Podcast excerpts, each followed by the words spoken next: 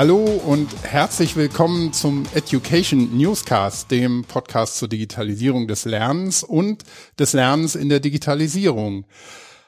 Heute die Ausgabe Nummer 125 im Februar 2021. Mein Name ist Christoph Hafner, ich bin Wissensarchitekt und Podcast-Host bei SAP und zusammen mit Thomas Jenewein, Business Developer und ebenfalls Podcast-Host bei SAP, begrüßen wir euch und Sie, liebe Hörerinnen und Hörer, ganz herzlich zu dieser Ausgabe.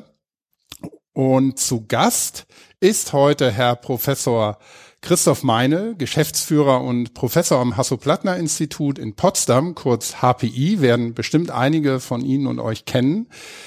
Erstmal herzlich willkommen, Herr Meine. Schön, dass Sie sich die Zeit heute für uns genommen haben. Ja, es freut mich, dass wir zusammen sprechen. Und natürlich auch nochmal äh, Hallo und guten Morgen an dich, Thomas. Ja, hallo zusammen. Dann lasst uns doch gleich anfangen. Herr Meinl, ähm, für alle, die Sie noch nicht kennen, können Sie sich bitte einmal kurz vorstellen? Also Christoph Meinl, ich leite das Hasso-Plattner-Institut ähm, für Digital Engineering, also für all diese Themen, die sich da mit Digitalisierung befassen. Äh, bin selbst äh, Professor, habe eine große Professur hier für den Themenbereich Internettechnologien und Systeme. Ich bin auch Dekan der äh, äh Fakultät, die das HPI äh, an der Staatlichen Universität Potsdam äh, äh, bildet oder firmt, wo unsere akademische äh, Verfassung organisiert ist. Thematisch in den Forschungen bin ich in zwei großen Themenbereich äh, unterwegs. Das eine ist der Bereich Sicherheit, Cybersicherheit, von der Awareness äh, der Nutzer bis hin dann zu Big Data Analysen und dem Versuch, äh, künstliche Intelligenzanwendungen, da auch zur Erhöhung äh, der Sicherheitssituation, zur Analyse äh, von Logdaten und so weiter zu entwickeln. Und der andere große Bereich, und ich glaube, das äh, gibt mir die Ehre, mit Ihnen zu sprechen, ist das Thema Knowledge Engineering, digitales Lernen. Da haben wir in unserem Lehrstuhl über die Jahre äh, viele verschiedene Dinge probiert, ausprobiert, Plattformen gebaut. Also Teletast ist so ein Portal, wo wir alle unsere Vorlesungen hier im HPI aufzeichnen. Jeder kann von außen da frei zugreifen.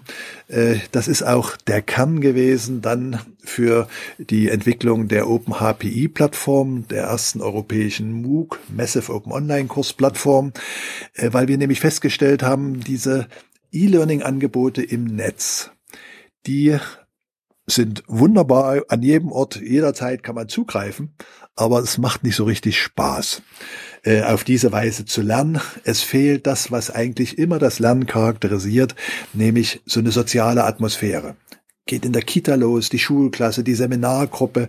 Äh, wir lernen als Menschen eben auch zusammen, nicht nur, dass wir uns äh, was anhören und dann äh, versuchen, das wiederzugeben, sondern da wird drüber gesprochen, wird interagiert. Und das ist der Versuch in der digitalen Welt, eben auch so eine Möglichkeit zur Interaktion zu schaffen. Das ist eine sehr gute und die bewährt sich ja auch bei Ihnen, bei SAP, genau. äh, in der Open SAP Plattform, ein sehr guter Ansatz zu versuchen, die Vorteile, die das Online Learning, äh, Learning bietet, zu verbinden mit dem, was für das Lernen wichtig ist, nämlich so einer sozialen Interaktion. So, und jetzt die letzten Jahre sind wir äh, sehr damit beschäftigt, äh, den Auftrag auszuführen, eine digitale Lern- und Arbeitsumgebung für die Schulen in Deutschland bereitzustellen, die HPI Schulcloud. Wir haben so ein bisschen die Thematik, dass da sehr äh, Deutschland über diese föderale Struktur, also der kommunale Träger, der kauft den Computer, was dann auf dem Computer drauf ist, das bestimmt das Land, äh, bezahlt wird's am Ende vom Bund. Also das ist etwas, was diese Digitalisierung sehr schwer macht, sie in die Fläche zu bringen. Und gerade jetzt im zweiten Lockdown äh, klappt schon besser als im ersten Lockdown, äh, ist eben zu Bewusstsein gekommen, dass es solcher digitalen Angebote und Formen braucht, um überhaupt Unterricht machen zu können. Aber vielleicht stoppe ich mal hier, mhm. da gibt es über die Schulcloud noch viel Interessantes zu erzählen.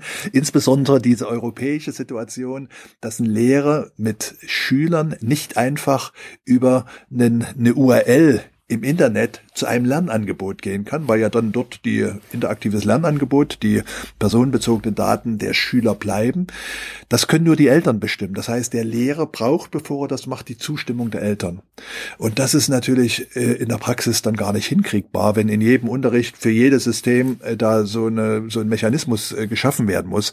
Und genau das ist so eine Herausforderung gewesen bei der Konzeption der Schulcloud, dafür zu sorgen, dass das einmal gelöst wird, einmal stimmt die Eltern zu, die Schulcloud zu nutzen und alles weitere wird dann über Pseudonymisierung und anderen Techniken so gemacht, dass eben auch die betreuenden und unterrichteten Lehrer auf der sicheren Seite sind. Mhm, ich glaube, also dazu sollte man auch unbedingt noch mal eine eigene Folge ähm, machen in diesem Podcast, weil ich persönlich finde das Thema äh, Schulcloud unheimlich spannend und ich denke auch, das wird uns allgemein nicht nur jetzt äh, während äh, eines Corona-bedingten Lockdowns begleiten, sondern auch noch weit, weit darüber hinaus. Und ähm, ja, die viele, viele der Problematiken sind ja permanent da und bleiben auch und müssen gelöst werden. Also ich kann Sie da unbedingt ermutigen, weil das betrifft ja nicht nur die Schule, die Schüler und die Lehrer, es betrifft ja auch die Eltern. Ja, mhm. genau. Äh, jetzt nun in dieser Situation Homeschooling ganz besonders, aber auch im normalen Schulbetrieb schaffen ja die digitalen Medien eine Möglichkeit, da viel engeren Kontakt herzustellen zwischen dem Schulgeschehen, äh, mit den Lehrern und den Eltern.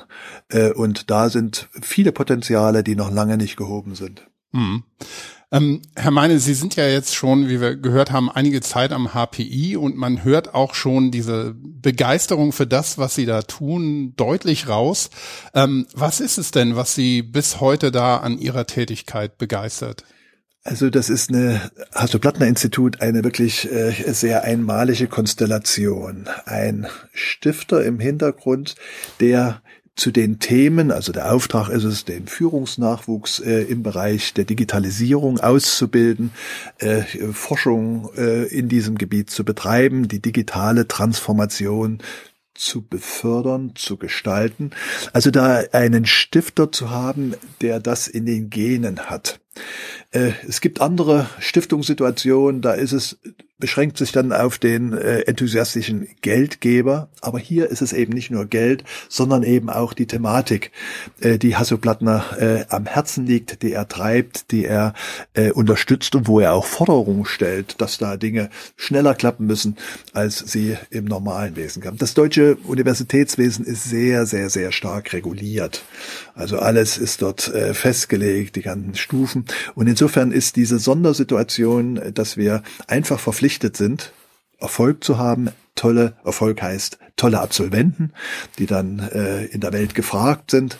Äh, äh, gut zu sein heißt, mit den Forschungsergebnissen äh, in, internationalen Community mit zu mischen und eben auch Impact zu erzeugen. Also aus der Forschung heraus jetzt von den Architekturen, wie werden solche Cloud-Architekturen am besten getrieben, eben auch das dann im, wie zum Beispiel im Bereich der Schulcloud, eben auch in die Praxis zu bringen.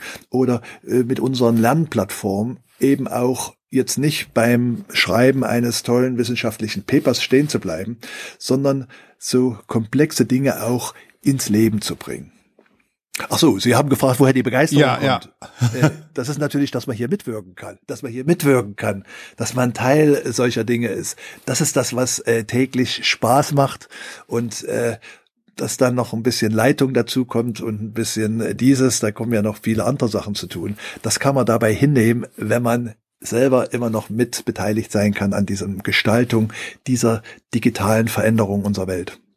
Ja, und vielleicht noch als Zusatzinformation für äh, diejenigen unter unseren Zuhörerinnen und Zuhörern, die es nicht wissen, der Hasso Plattner, ähm, der auch einer der oder der Stifter ist für das und Namensgeber für das HPI, ist einer der Mitgründer von der SAP und ja, wie Sie schon richtig gesagt haben, der trägt das ähm, Thema Digitalisierung tatsächlich in den Genen mit sich und ist nach wie vor da sehr, sehr enthusiastisch auch dabei. Und ich glaube, das ist auch was, was im Gegensatz zu einer eben rein finanziellen Unterstützung auch so ein eine Neugründung dann von einem Institut auch wirklich vorwärts bringt, weil ich glaube, dass äh, auch aus eigener Erfahrung weiß ich, dass es da nicht nur Geld für braucht, sondern wirklich viel Enthusiasmus und Herzblut.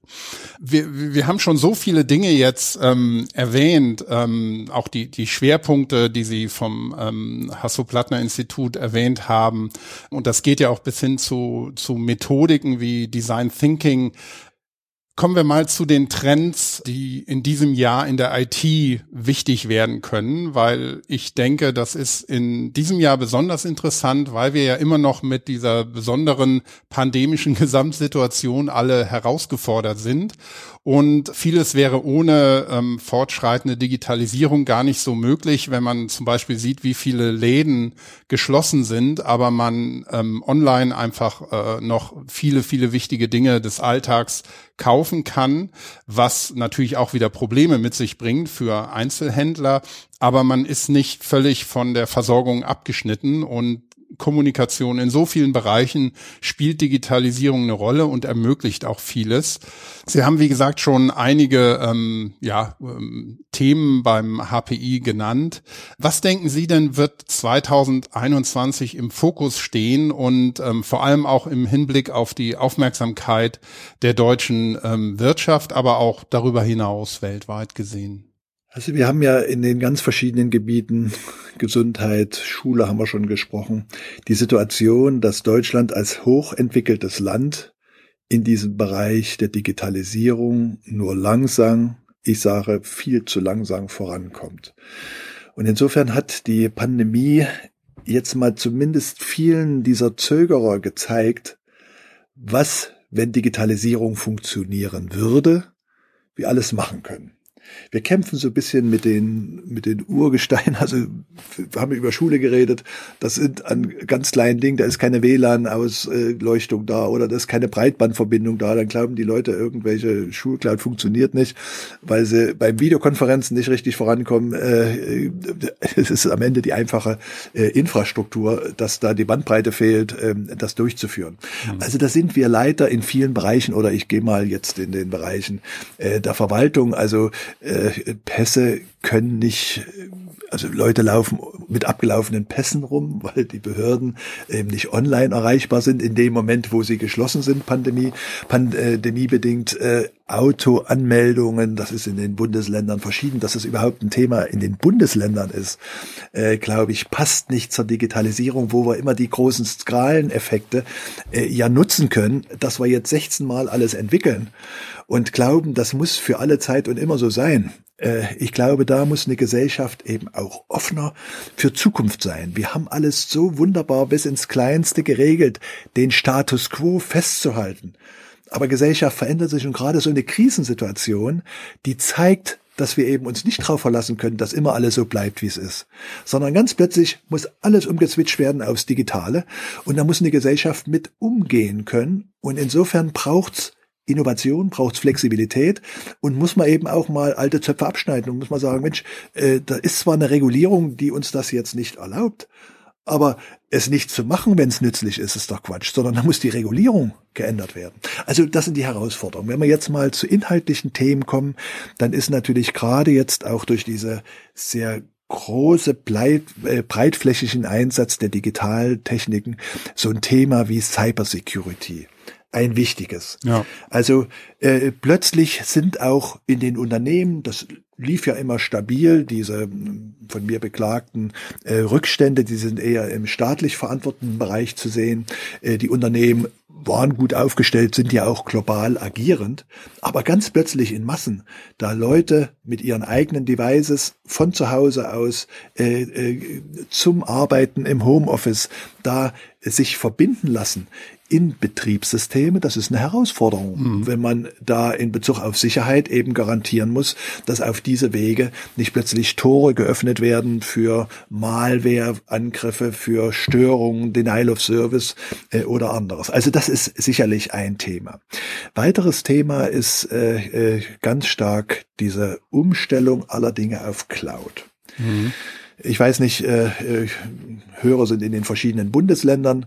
Äh, ich höre da eigentlich aus allen Ländern, dass die Lernplattform platt sind, zusammenbrechen unter der Last.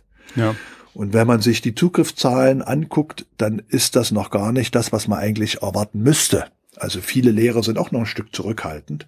Also wir haben bei unserer Open HPI, äh, bei unserer Schulcloud dreieinhalbtausend Schulen und sehen so 35.000 parallel stattfindende Videokonferenzen. Das klingt toll, aber wenn ich es mal umrechne, sind das zehn Videokonferenzen statistisch pro Schule. Ja, wie viele Klassen sind in der Schule? Da müssten nicht zehn, da müssten 100 Videokonferenzen laufen. Ja, also die Schulcloud kann das, aber äh, nur da ist noch gar nicht der volle Gebrauch da. Also diese Cloud Computing, dass ich Dinge einfach nach Bedarf äh, ihre Rechner suchen, wo sie laufen und wenn es dann wieder weniger wird, äh, wieder zusammenkommen. Da ist ja auch äh, SAP stark unterwegs. Das ist die Zukunft, nicht? Die, die Rechenressourcen trennen sich immer mehr von den Nutzern. Die Nutzer haben ihre Geräte wie Smartphone oder Tablet und äh, auch Laptop. Aber die eigentliche Rechenpower, die eigentliche Kraft der Verarbeitung der Daten, die liegt irgendwo und der Nutzer braucht sich nicht kümmern. Der Nutzer kann sich verlassen, das und das, die Funktionalität kriege ich jetzt, ohne genau zu wissen, ob die vom äh, Rechenzentrum X oder vom Rechenzentrum Y kommt. Das wird sich weiter verstärken. Das wirft auch nochmal wieder Sicherheitsthemen auf. Das wirft, und da sind wir vielleicht bei einem eigenen Bereich, der jetzt auch in der Politik äh, ein Stück sichtbar wird, Fragen auf der Datensouveränität. Kann das wirklich sein, dass die gesamte deutsche Wirtschaft, die gesamten staatlichen Systeme abhängen von amerikanischen Cloud-Anbietern? Microsoft, Amazon, müssen wir da nicht mal nachdenken, dass äh, allein auch um KI-Forschung äh, mit eigenen Datensätzen betreiben können, dass wir da sehr viel mehr für die digitale Souveränität tun, wenn mehr digital wird und nicht einfach unsere Daten ab geben. Also das ist ein äh, großer Komplex, äh, der dann auch ins Gesellschaftliche hineingeht. Technisch sicherlich ist das, was nun als Hype so ein bisschen über uns gekommen ist mit dem KI, das muss jetzt, diese Versprechungen, die müssen jetzt eingelöst werden. Mhm. Und das ist dann sehr harte Arbeit, Stück für Stück diese Idee, große Datenmengen analysieren zu können und daraus selbstlernende Systeme zu bauen, die dann Steuerung vornehmen. Das ist etwas, das liegt im großen Maße noch vor uns. Die Möglichkeiten werden diskutiert, aber in den praktischen Anwendungen, da muss das jetzt reinkommen. Also das sind mal so Trends, die, glaube ich, durch diesen Schub, den Digitalisierung gekriegt hat, einfach verstärkt werden. Mhm. Ja, Sie haben auch schon angesprochen, ähm, ja, maschinelles Lernen, also Machine Learning und künstliche Intelligenz ist ja zum Beispiel ein Thema, das sich ähm, seit vielen Jahren, Jahrzehnten entwickelt. Das ist ja absolut kein neues Thema. Es war eine Zeit lang sogar fast in der Versenkung verschwunden und im Bereich der Informatik gar nicht mehr so spannend hat aber dann eine Renaissance gefunden, die sich heute ja auch an, an vielen Stellen ähm, zeigt und eine immer größere Rolle spielt, nicht zuletzt auch im Bereich Lernen und ähm, Education Technology. Generell, wo denken Sie denn, gibt es wichtige Fortschritte in der Forschung, vielleicht auch in der Grundlagenforschung dieses Jahr? Wir sehen das ja auch wiederum durch besondere Situationen bedingt im, im Bereich ähm, der Impfstoffentwicklung haben wir eine, eine, einen sehr großen Fortschritt gesehen, auch wie man ähm, an der ähm, Geschwindigkeit drehen kann, also was man alles wie machen kann, um noch effizienter zu sein. Aber auch bei der Grundlagenforschung, wie würden Sie das sehen? Womit können wir da vielleicht in diesem Jahr rechnen an spannenden Entwicklungen?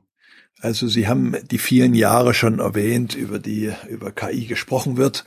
Äh, für die jüngere Generation sieht es ja so aus, als ob das gerade losgeht. Nein, das ist eigentlich losgegangen, als das mit den Computern losging. In den 50er Jahren letztes Jahrhundert, da war halt mit den Möglichkeiten maschineller Datenverarbeitung plötzlich die Vision, dann vor allen Dingen auch natürlich in Science-Fiction-Romanen, was kann das sein, wenn die Maschine anfängt zu rechnen, schrägstrich zu denken, mhm. eigenständig zu handeln. Das war sehr anekdotisch und es äh, hat manche Fragen aufgeworfen, die zu diskutieren sind in Bezug auf ethische Dinge, aber das war so ein bisschen eher Science Fiction. Dann war in den 80er Jahren des letzten Jahrhunderts auch schon mal so ein größerer KI-Boom, äh, der äh, mit folgendem Ansatz kam, wenn wir Menschen denken und handeln, dann folgen wir bestimmten Regeln. Damals waren die Computer leistungsfähiger geworden und die Idee kam auf, naja, wir müssen einfach diese Regeln dem Computer beibringen mhm. und dann kann der, wie wir Menschen, den Regeln entsprechend folgen und kommt dann auch zu Denkleistung. Interessanterweise äh, äh, war das äh, jetzt mal äh, aus der Geschichte betrachtet irgendwie kein Erfolg. Alle viele Gesellschaften haben da viel reingesteckt, aber soweit ist das nämlich mit unserem regelbasierten Denken gar nicht her. Also zur Intelligenz gehört sehr viel mehr, als da irgendwie ein paar Regeln zu folgen. Das können wirklich einfache Computer. Das, was das Thema KI nochmal wieder hochgebracht hat, ist seit 10, vielleicht 15 Jahren äh, der Ansatz zu sagen, nein, nein, also wir schaffen das gar nicht, diese ganzen Regeln und dann Zusatzbedingungen und alles zu erfassen. Wir lassen den Computer selber lernen. Wir zeigen ihm das, was auch wir Menschen haben, die Daten und dann müssen wir ihm am Anfang so ein bisschen helfen zu sagen, ja, wenn ich Bilder zeige, hier siehst du eine Katze, hier siehst du einen Hund, da springt die Katze weg und da ist eine Straßenbahn.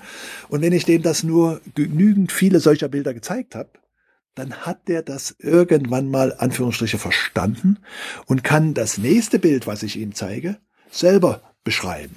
Und dazu waren, dass wir diesen Stand tatsächlich auch erreichen können. Das ist das Thema Deep Learning. Das ist das äh, im Moment interessanteste, äh, der treibende Faktor bei diesen KI-Entwicklungen war, dass es Fortschritte in der Hardware gegeben hat, dass äh, riesige Architekturen von Netzen, von äh, kleinen, ganz einfachen Pro äh, Prozessoren zusammengeschlossen werden konnten, dass wir massenhaft elektronische Daten haben, also zum Beispiel digitale Bilder oder Klangbeispiele oder aus den sozialen Medien äh, äh, Texte, die wir als Lernmaterial geben können, irgendwie nicht fünf ausgebildete, äh, ausgewählte Bilder, nein, eine Million Bilder muss ich dem zeigen, um ihn zu trainieren. Und dann kann er das. Und da hat man einen Stand erreicht, jetzt in der Forschung, dass in ganz bestimmten Gebieten, also zum Beispiel die Erkennung von Bildern, die Beschreibung von Bildern oder äh, das äh, äh, semantische Verständnis äh, äh, von, von, von Texten, von gesprochenen Texten, dass die schon auf einem Niveau sind, wie wir Menschen. Also da gibt es Untersuchungen, dass das zum Teil mit weniger Fehlern passiert als äh, bei menschlichen Betrachtern. Das sind äh, ganz äh, Inselbegabungen, nenne ich das jetzt mal, das sind ganz bestimmte Bereiche, wo das so toll läuft. Bei anderen Bereichen ist man noch nicht so weit. Zum Beispiel KI-Anwendung in der Sicherheit sind deshalb viel schwerer, weil ich eben nicht einfach sagen kann, das ist eine Katze, wenn ich dem Netzwerk zeige, dass ich dann sage, das ist ein sicheres Netzwerk und dieses Netzwerk ist ein unsicheres. Also diese einfachen Unterscheidungen bei komplexen Systemen, die kann ich in diesem Trainingsprozess äh, gar nicht äh, anfassen. Da ist Forschung äh, sehr äh, hinterher. Ein Schlüssel dazu ist, über entsprechende Daten Mengen zu verfügen. Und äh, jetzt, wenn wir mal diese Inselbegabung nehmen, die Bilder, da ist in der Medizin viel passiert, mhm. weil nämlich die Medizin ja, die medizinischen Daten zu einem ganz großen Teil aus Bilddaten bestehen. Ob das jetzt Röntgen, also was es da für Technologien gibt, die auch für den Mensch sehr schwer zu analysieren sind. Also dort leisten Maschinen schon Großes und jetzt ist die Frage, wie kommt das äh, in die Praxis? Also man wird am Ende nicht wollen, dass eine Maschine da äh, etwas äh, befundet, aber man wird sie wunderbar als Assistenten brauchen können, der den Arzt dann auf bestimmte Situationen in so einem Bild aufmerksam macht, äh, Vermutungen äußert, aber den Arzt darauf gucken lässt und entscheiden lässt, was der meint, was es ist. Also da passiert in ganz bestimmten Gebieten schon viel. In anderen ist es schwieriger. Also äh, ich will mal sowas mit diesen Sprache, das sind diese Chatbots. Mhm. Manchmal sage ich, also neuerdings ist der Kundenservice so freundlich, wenn ich anrufe. Äh, das ist für mich dann immer irgendwie ein Hinweis, dass es wahrscheinlich schon ein Chatbot ist, der mir da antwortet. Kein Mensch in Deutschland sind wir ja mit Höflichkeit da manchmal irgendwie nicht so, äh, so ganz gut gesegnet. Also da äh, kann noch sehr viel mehr Potenzial gebracht werden. Oder wenn ich dann an betriebliche Systeme sehe, die Auswertung, die Prognosen von bestimmten Entwicklungen, die äh, Betrachtung des Nutzerverhaltens. Also da ist viel drin. Wir in Deutschland müssen bei diesem Thema, wir sind begeistert von KI, wir müssen aber dabei noch mal ein bisschen unsere Haltung zu Datenthemen hinterfragen. Also so eine äh, Corona-App so weit abzurüsten, dass dann eigentlich der Nutzen für die Gesellschaft schon gering ist, weil ich sage an manchen Stellen auch falsch verstandener äh, äh, Datenschutz. Äh, ich bin sehr für Datenschutz. Schulcloud hatte ich erwähnt. Aber an manchen Stellen ist er noch nicht richtig verstanden. Da müssen wir sagen, gut, es gibt bei der Bereitstellung von Daten die und die Möglichkeiten für die Forschung. Und dort ist eine Grenze. Das muss gesellschaftlich entschieden werden. Wir arbeiten übrigens in unserem Digital Health Bereich, dass wir da die Leute nach Datenspenden fragen. Und sie sehen da eine ganz große Bereitschaft, weil die Leute wissen, aha, wenn ich euch die Daten gebe, dann, dann muss man ihnen natürlich sagen, was man damit machen will, dann äh, kann die Forschung im zum Beispiel Gesundheitsbereich äh, vorangetrieben werden, denn sowas wie Prognosen, wie entwickelt sich das? Sie haben den Impfstoff angebrochen. Das sind Massendatenverarbeitung im Hintergrund. Dass so ein Impfstoff in einem Jahr noch nicht mal einem Jahr, äh, es bis zur Zulassung geschafft hat. Das hat es geschichtlich noch nie gegeben. Das sind äh, eigentlich zehn Jahresvorgänge. Und da steckt im Hintergrund ganz, ganz viel äh, Datenanalyse. Äh, für einen Laien kann man da auch KI zu sagen, also für bestimmte Dinge, äh, die das möglich macht. Und da müssen wir auch sagen, Mensch, diese neuen Möglichkeiten, die wollen wir nutzen und müssen dann auch vielleicht manchen Ansatz nochmal wieder revidieren. Also manches im Datenschutz kommt ja aus der Zeit, äh, als wir äh, Volkszählung nicht haben wollten. Die jungen Leute wissen da gar nicht, was das ist. Aber wer so ein bisschen älter ist, der weiß, dass es damals große Diskussionen gab. Mhm. Und da sind manche dieser Dinge plötzlich in die Gesetzlichkeit gekommen. Kleines Beispiel, wir haben in unserem Datenschutz sehr stark das Prinzip der Zweck, der Zweckbindung. Und wenn ich Daten haben möchte von jemand, muss ich ihm sagen, wofür. Ja, bei so einem Big Data Ansatz mit KI, da weiß ich am Beginn gar nicht wofür. Da kann ich ihm sagen, ich will erforschen irgendwie einen Zusammenhang zwischen dem und dem. Aber die Daten geben mir plötzlich eine Idee, über einen ganz anderen Zusammenhang nachzudenken. Also das müssen wir als Gesellschaft noch diskutieren und das wird kommen, indem immer mehr Leute den Nutzen dieser Technologien auch sehen.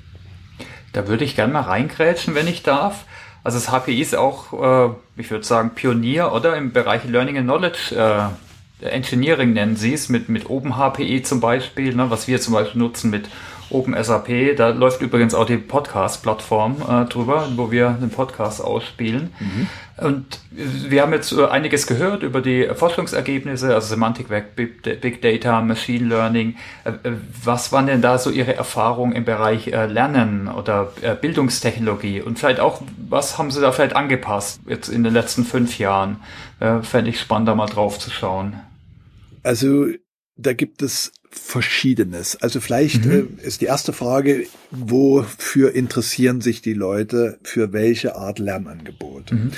Und äh, da kann man natürlich immer nur beobachten aus dem eigenen Angebot heraus, was ist stärker nachgefragt, was ist weniger nachgefragt.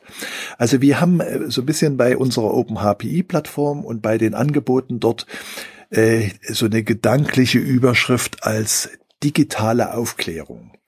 Also in vielen unseren Lernangeboten beschäftigen wir uns gar nicht mit dem hochspezialisierten äh, äh, Data Ingenieur, der jetzt die letzte Technik wissen will. Da haben wir andere Wege, mit dem zu kommunizieren und den zu sprechen. Sondern uns geht es darum, dass diese Bewältigung dieser digitalen Transformation, diese Rückflüsse auf den normalen Menschen, der nicht Informatik studiert hat, der das erlebt über die Ansicht seines Smartphones, was das kann oder nicht kann, aber eigentlich oft gar kein Verständnis hat, was dann hinter dem Smartphone passiert. Also wenn Sie eine Umfrage machen, viele Leute glauben, was aus dem Smartphone kommt, wird alles im Smartphone berechnet. äh, nix wird da berechnet. Es wird angezeigt, äh, ich kann was eingeben, aber das wird alles in den großen Clouds, Android Cloud oder Apple äh, Cloud äh, äh, berechnet und dann wieder zurückgespielt. Also das wird an so ganz kleinen Sachen sichtbar. Wie ist das mit Passwort? Da haben wir seit Jahren so einen Hilfsdienst etabliert. Äh, wir haben den übrigens äh, nicht jetzt als Hilfsdienst ursprünglich gebaut, sondern wir haben diese Daten. Äh, wie ist das mit den geleakten Identitäten? Die sind nämlich bei Cybersecurity-Untersuchungen von Unternehmensnetzwerken ein beliebter Ausgangspunkt über so eine geleakte Identität dort einzubrechen oder einzubrechen zu versuchen. Und wir haben dann gesagt, gut, wir brauchen diese Daten. Es ist ja auch interessant, wir haben zunächst mal angefangen, unsere eigenen Studenten zu warnen, wenn da so ein großer Leak kam und haben gesagt, hier komm, wir haben eine API-Adresse gefunden, äh, müsst ihr sofort euer Passwort ändern. Deswegen haben wir angefangen, das zu sammeln und als einen offenen Dienst nach außen zu stellen. Und ich komme auf digitale äh, Aufklärung. Wir haben 11 Milliarden geleakte Identitäten, also Name, Vorname, Adresse, Bankverbindung, Passwort, äh, E-Mail-Adresse, frei im Internet, also wir sprechen ja nicht über Darknet, frei im Internet gefunden. Große Datensätze, die hören ja auch manchmal in den Medien, wenn das sehr große sind, Fluggesellschaft verliert alle ihre Kundendaten oder ähnliches. Und äh, dadurch können wir die Situation analysieren, wie sieht's mit Passworten aus. Also eigentlich könnte man das nicht, weil professionell wäre es so, dass die Passworte verschlüsselt gespeichert werden. In der Realität von diesen 11 Milliarden Datensätzen ist ein Drittel Passwort im Klartext gespeichert. Das heißt, ein Drittel der, also vier Milliarden offene Passworte von Nutzern im Internet sind gestohlen, frei im Internet verfügbar. Jeder kann diese Identität nutzen, um reinzubrechen. Ja. Äh, und ich wollte, äh, vielleicht lassen mit den Gedanken noch zu Ende bringen. Mhm. Diese vier Milliarden können wir analysieren. Und da stellen wir fest, dass zig Millionen das Passwort 1, 2, 3, 4, 5, 6 benutzen. zig Millionen Menschen. Und das ist ein Zeichen, die kann man sagen, die sind alle blöd. Nein, ich ziehe einen anderen Schluss daraus. Das sind Menschen, die nicht verstehen, dass dieses Passwort allein zum Schutz ihrer Daten da ist nicht irgendein Ritual, um so ein Softwareprogramm loslaufen zu lassen. Also, wenn man sich da keine Mühe gibt, dann ist das ein Zeichen, dass man nicht verstanden hat, was da im Hintergrund passiert, dass jeder, der auf die Daten zugreifen kann, sich dann eben auch einloggen kann, aus, ausgeben kann. Das ist nochmal so ein bisschen Erläuterung, warum wir da über digitale Aufklärung sprechen, dass wir in eine Gesellschaft geworfen sind. Rasant geht diese Digitalisierung voran und der Einzelne ist da gar nicht richtig mitgenommen. Dem fehlen Hintergrundwissen. Also das ist so ein Stück Motivation für viele unserer Lehrangebote. Sie haben gefragt, was ist neu dazugekommen? Mhm. Äh, neu dazugekommen sind Angebote von unserer HPI Akademie, die sehr viele Kurse, körperliche Kurse im Design Thinking, agiles Teamführen, äh, Executive Education Angebote hatte, die jetzt alle wegen Corona nur noch digital stattfinden können. Also wir haben geguckt, wie können wir so eine Plattform wie OpenHPI nutzen, auch für solche Angebote, für ganz begrenzte Gruppen, äh, so ein Kurs mit 25 Teilnehmern zu einem bestimmten Thema. Wie können wir Funktionalitäten bereitstellen, eben die über dieses äh, Multiple Choice Abfragen von dem gelernten Wissen hinausgehen? Wie können wir Peer-Reviewing-Ansätze jetzt auch wenn man nicht beieinander ist, sondern über das Digitale organisieren, das sind so äh, Themen, die jetzt gerade in der letzten Zeit äh, größere Bedeutung hatten. Äh, äh, wir haben ja auch, äh, die Weltgesundheitsorganisation nutzt ja auch die, äh, die OpenHPI-Plattform. Die hat natürlich jetzt eine unwahrscheinliche Nachfrage in den letzten Monaten gehabt, dadurch das Wissen für die Pfleger, für die Organisatoren äh, der, der, des Umgangs mit den Kranken, mit der Organisation in den Krankenhäusern, jetzt ganz aktuell mit der Organisation dieser Impfkampagnen um die Welt herum zu tun hat. Und das hat viele Menschen, die vorher gar nicht digital gelernt haben, die jetzt gar keine anderen Angebote annehmen konnten, eben auch erstmal und neu zu diesen digitalen Plattformen gebracht. Mhm. Also wir sehen da, Sie sehen das bei äh, OpenSAP, äh, WHO, wir sehen das auf äh, OpenHPI. Da gibt's also eine deutliche Steigerung, rasante Steigerung. Also die WHO, das war eine interne Geschichte vor Corona, waren das 50.000 Teilnehmer. Jetzt äh, sind die in den nächsten Wochen bei 5 Millionen. Oh, ja. ja, also solche äh, Bedeutung hat das und das ist natürlich insofern schön, dass man mit den Beiträgen da solche Dinge fördern kann. Mhm. Aber das ist, glaube ich, eine Tendenz, die einfach durch die nicht äh, wegen Corona ist, sondern die durch Corona nur verstärkt ist, beschleunigt ist. Diese digitalen Angebote sind ja viel einfacher in den in die Lebenswirklichkeit zu integrieren, ins Familienleben, in Berufsleben, mhm. äh, als wenn ich da irgendwie weit wegfahren muss, um dann drei Tage äh, oder eine Woche oder vielleicht bei bei Studien äh, lange Zeit draußen zu sein. Man braucht so seine Grundausbildung in der Jugend da hat man Zeit für sowas, aber dann wird im Laufe des Lebens zum Lernen der digitale Kanal immer wichtiger. Und vielleicht da mal eine Frage dazu. Also es ging jetzt viel um Inhalte, die packen wir auf jeden Fall in die Shownotes äh, auch, dass sich alle Zuhörer da weiter informieren können, ob es jetzt um, nach, äh, um Security geht oder auch äh, Gesundheit. Also Sie haben jetzt äh, schon viele Jahre auf der einen Seite praktische Erfahrung äh, in der Lehre, in der digitalen, aber auch Forschung. Also wie, vielleicht können Sie da mal ein bisschen drauf eingehen, jetzt gerade im Rahmen von äh, Teletask äh, oder auch von den anderen äh, äh, technischen Themen, wie haben Sie denn da die Art geändert, Kurse zu designen und durchzuführen? Also machen Sie es eher jetzt kollaborativer, auch Peer Review haben Sie bis, haben Sie zum Beispiel genannt. Ist das so ein Thema, mehr, mehr so die, das informelle Diskursive reinzubringen? Also das hängt wieder auch ein bisschen am Thema und an der Gruppengröße. Die mhm. normalen Kurse haben ja mehrere tausend äh, Teilnehmer, 5000, 10.000, 15.000 Teilnehmer.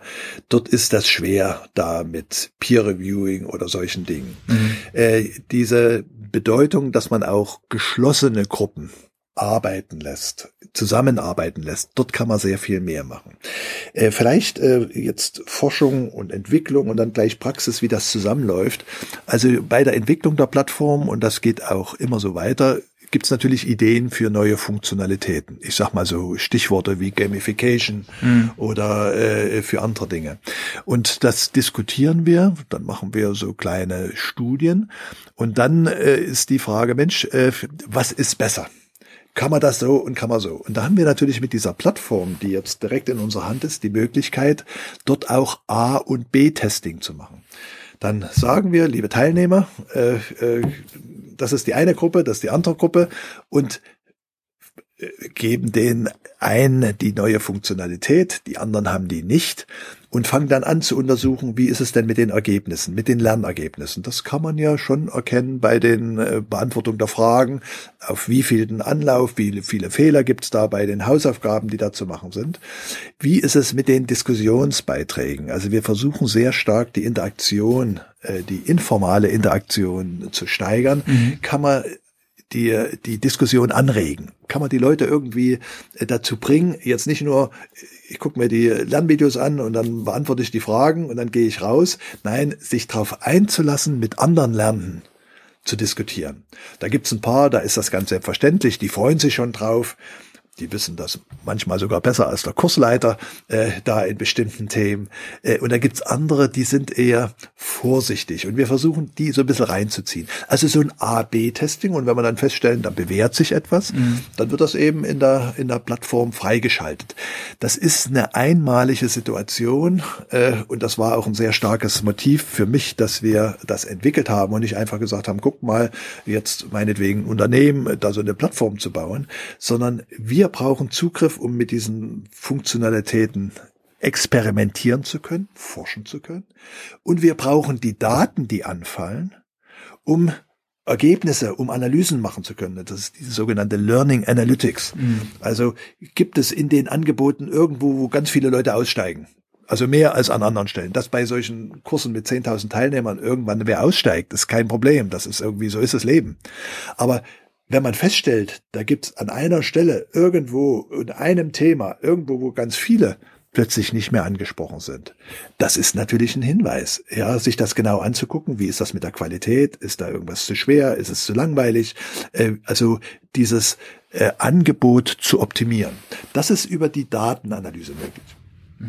Viele von unseren Zuhörern kommen ja auch so aus dem Bereich Training, Corporate Learning, Personalwirtschaft.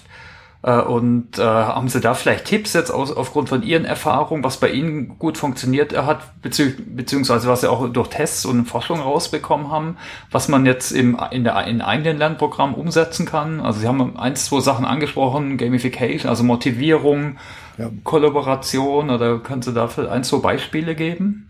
Also äh, auf ganz verschiedenen Ebenen. Mhm. Also was man erreichen muss, äh, Sie haben Motivierung gesagt, genau ist der Punkt, wie schaffe ich es in der Klasse, im, wenn die da alle sitzen oder im, im Hörsaal, da ist es schon ein bisschen, wenn ich, da kann ich, stehe ich zwischendurch nicht auf und gehe weg. Hier alleine zu Hause vom Bildschirm, klingelt Telefon, Freundin kommt, mhm. Hat Hunger oder will zum Kühlschrank. Das sind alles Punkte, die ganz einfach sind. Da guckt keiner, gehe ich einfach weg. Das heißt, es ist viel schwerer in diesem digitalen Spannung zu erzeugen, Spannung aufrechtzuerhalten, Bindung herzustellen, zu sagen, Mensch, äh, guck mir das noch zu Ende an oder ich mache das noch zu Ende, bevor ich zum Kühlschrank gehe oder oder etwas. Also das ist ein wichtiger Punkt, wenn man digitale Angebote macht, insbesondere was jetzt sehr viele machen aus dem körperlichen Angeboten, dann plötzlich umzusteigen auf digitale und wundern sich dann plötzlich, dass da die Verlässlichkeit ein ganzes Stück sinkt, dass die Möglichkeit der Ernsthaftigkeit dann eben auch manchmal sinkt, weil die Leute sind zwar vom Bildschirm, aber ob sie das wirklich folgen, dem Lerngeschehen oder ob sie parallel was anderes machen, das weiß man ja nicht aus der Entfernung. Zweites Thema, also die Motivation. Wie kann man das, durch welche Mittel? Mhm. Zweitens ist dieses schon angesprochene soziale Charakter des Lernens. Also wie kann ich es erreichen? Und das hat was mit Spannung auch zu tun und mit Motivation. Denn in der Klasse, im Seminarraum ist es ja so, Mensch, der hat das geschafft, na dann muss ich das auch schaffen. Das ist ja etwas, was Sie vom Bildschirm gar nicht so leicht vermitteln können, weil Sie sehen gar nicht, was die anderen machen. Also man muss irgendwie versuchen zu erreichen, dass eben doch so eine virtuelle Gemeinschaft entsteht. So eine Lernergemeinschaft, wie man das im Klassenraum hat, wie man das im Seminarraum hat, äh, dass man das auch irgendwie ins Digitale trägt. Und da sind wir am Anfang. Da müssen wir weiter experimentieren. Sicherlich äh, müssen auch die Menschen lernen, damit umzugehen, aber natürlich auch angebotsseitig äh, muss man dahin gehen. Und dann ist ja fürs Lernen ganz wichtig das Doing, mhm. also das gelernte Ausprobieren. Projekte zu machen oder ähnliches. Das ist natürlich wieder eine besondere Herausforderung jetzt für so einen digitalen Kanal. Also bei uns äh, jetzt in der Ausbildung im Hasso-Plattner-Institut, es wird natürlich sehr viel mit Projekten gemacht. Da gibt Bachelorprojekt oder Masterprojekt, wo auch ein Team von sechs, acht äh, Ständen ein Thema kriegt und dann selbstständig dort unterwegs ist und wenn es Hilfe braucht, sich Hilfe organisiert. Wie kann ich so eine Kooperation im Digitalen hinkriegen. Also Aufgaben fürs Individuum, das kriege ich hin. Aber das ist ja eine Erkenntnis überhaupt der Lerntheorie, dass dieses gemeinsame Arbeiten und Lernen sehr oft nachhaltiger ist für den Lernerfolg äh, und äh, für das eigene. Und äh, da muss man sehen, und ich hatte vorhin Peer Reviewing, wir hatten ein Forschungsprojekt, äh, da ging es darum, dass gemeinsam bei einem Kurs ein verteiltes Team äh, äh, Prototyping im Design Thinking ist das, dass man Ideen äh, in, in, in, in körperliches umsetzt, in ein Modell baut. Und da haben wir das mit Hilfe an 3D-Modellen gemacht, dass die Teammitglieder äh, am gleichen Modell gearbeitet haben und am Ende konnte sich das jeder ausdrucken und hatte dann seine gemeinsame Version, also die gemeinsame Version hatte er dann vor Ort von dem, äh, von dem Prototypen, der da entwickelt wurde. Das sind natürlich alles wirklich in der Forschung Themen, äh, da zu sehen, äh, wie kann man die Menschen einbeziehen, wie kann man sie dazu bringen, zu, äh, konkrete Dinge zu machen mit diesem Wissen, was man ihnen gelernt hat. Und äh, vielleicht auch dazu ein Wort, äh, ich wurde neulich mal gefragt, was ich in der Corona-Krise gelernt hatte.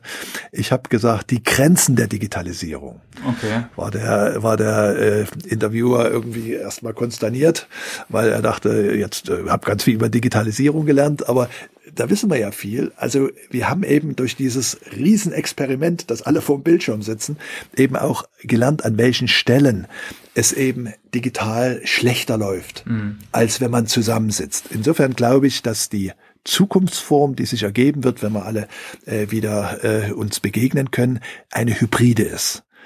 Dass sich dieses Digitale und das Körperliche in einer ganz äh, geschickten Weise durchdringt, äh, Phasen, die man dann online lernt und Phasen, in denen man das gemeinschaftlich erprobt, ausprobiert, äh, äh haptisch tut.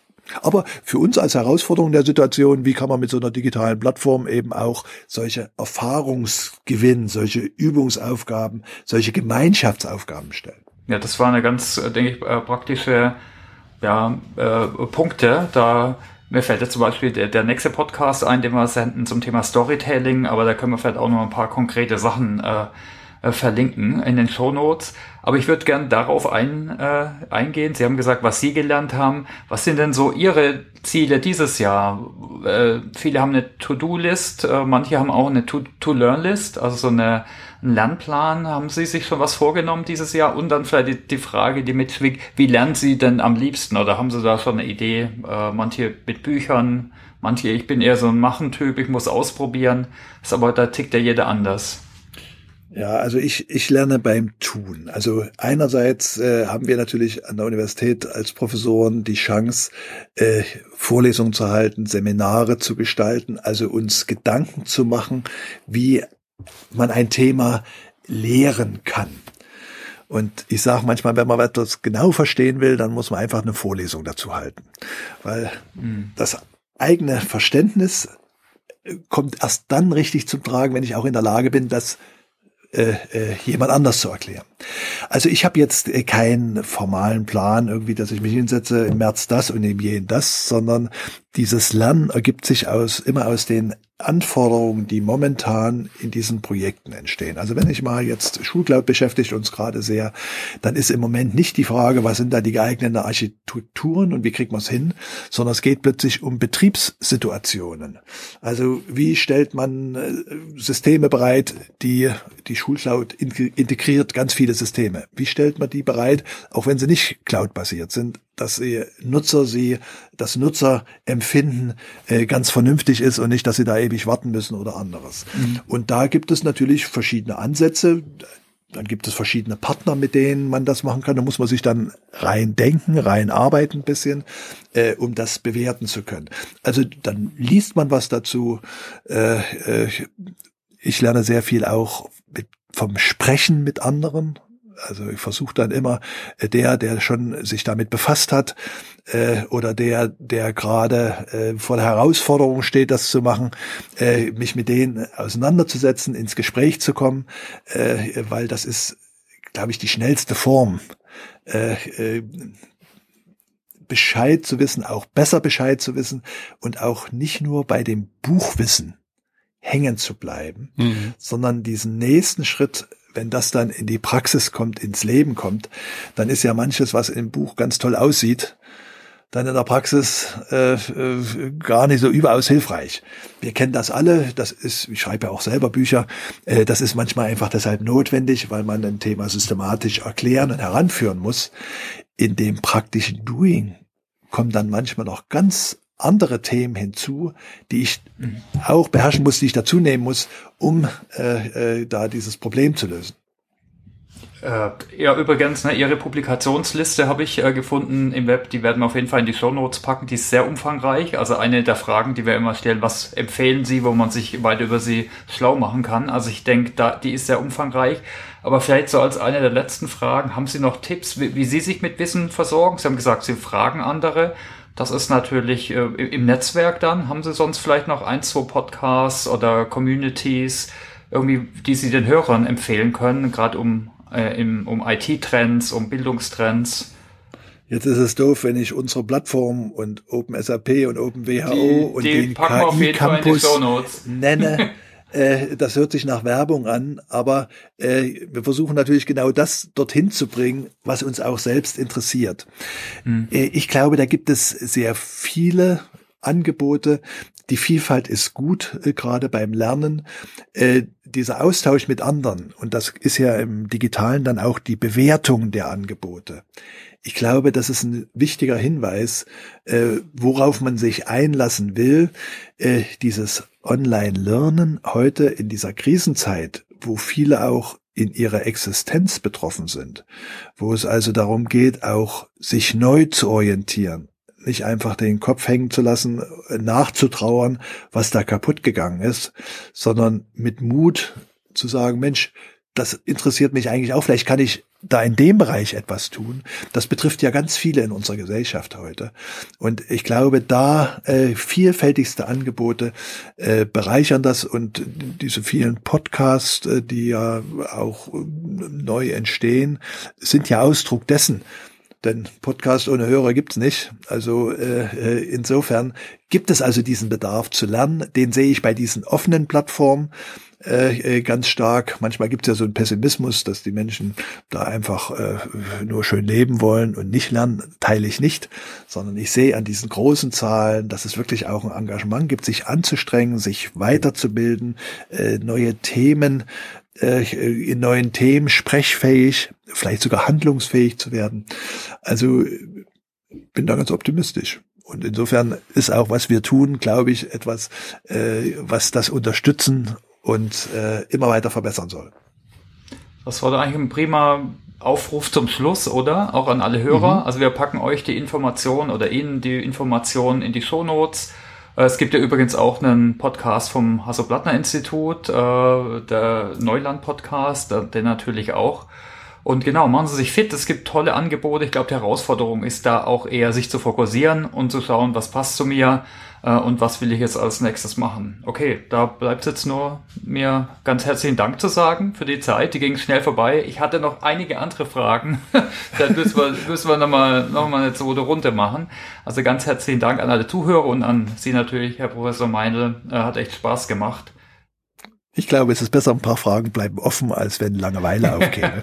genau. Also äh, äh, hat mir auch Spaß gemacht, mit Ihnen zu sprechen. Viel Erfolg für Ihren Podcast und vielleicht äh, machen wir mal einen zur Schulcloud. Gerne, genau. Ja, sehr gerne. Ich freue mich auch, dass wir Sie zu Gast hatten und bedanke mich auch nochmal ganz herzlich. Und nochmal für unsere Hörerinnen und Hörer, wir freuen uns natürlich auch über Feedback und Diskussionen, zum Beispiel auf LinkedIn, aber auch direkt auf der Open SAP Plattform, die, wie schon gesagt, auch vom HPI ähm, betreut wird. Und da unter open.sap.com slash podcasts äh, findet man auch den Education Newscast und wir ähm, sind da auch offen für Diskussionen.